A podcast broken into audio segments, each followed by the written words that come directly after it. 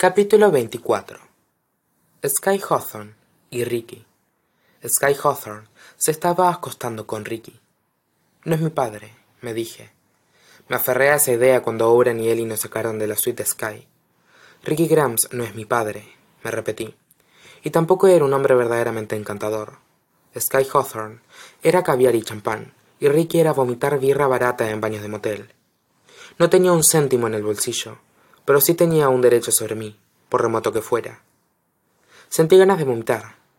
De hecho, todavía oía a Sky diciéndolo con un fulgor de miles de millones de dólares en los ojos. Me estoy planteando tener otra criatura. ¿Ese era su plan? ¿Quedarse embarazada para parir a mi medio hermano? Mío no, me dije. Pero ese pensamiento no resultó ni la mitad de reconfortante de lo que debería. Porque cualquier hijo de Ricky sería el medio hermano de Libby y yo haría cualquier cosa por Libby. ¿En qué estabas pensando? me espetó Oren cuando estuvimos recluidos en la seguridad del ascensor. Una mujer que mandó matarte se está acostando con un hombre que puede ser el heredero en caso de que tú mueras, y tú vas y te deshaces de tus guardaespaldas para meterte en una habitación con ella. Nunca había pensado en Ricky como uno de mis herederos, pero era demasiado joven para tener un testamento. Su nombre aparecía en mi partida de nacimiento. ¿Por qué no lo sabías? Le respondí yo, antes de poder controlar la tormenta de emociones que se armolinaba en mi estómago. Ambos están en turista, ¿o no?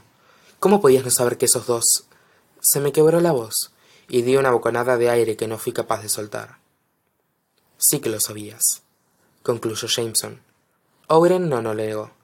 En cuanto las puertas del ascensor se abrieron, Jameson me arrastró afuera. Vayámonos de aquí, heredera. Ellie se interpuso para detenerlo. Owen soltó mi brazo de la presa de Jameson. Pude sentir el momento exacto en que el resto de las personas que vi en el vestíbulo se fijaron en nosotros.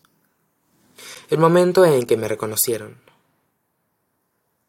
Avery no va a ir a ninguna parte, excepto al instituto, le dijo Owen a Jameson en voz baja.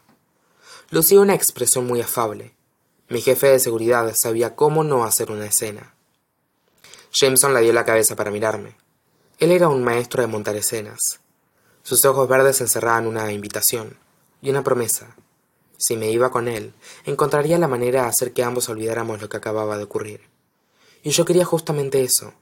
Pero las chicas como yo no siempre consiguen lo que quieren. Bajé la mirada. Jameson. Hablé en voz baja. Había gente mirándonos. Por el rabillo del ojo vi que alguien sacaba un móvil para hacernos una foto. Pensándolo mejor, repuso Jameson en tono pomposo. Oren tiene razón. Pórtate bien, heredera. Me miró de tal manera que sentí su mirada en cada poro de mi piel. Por ahora,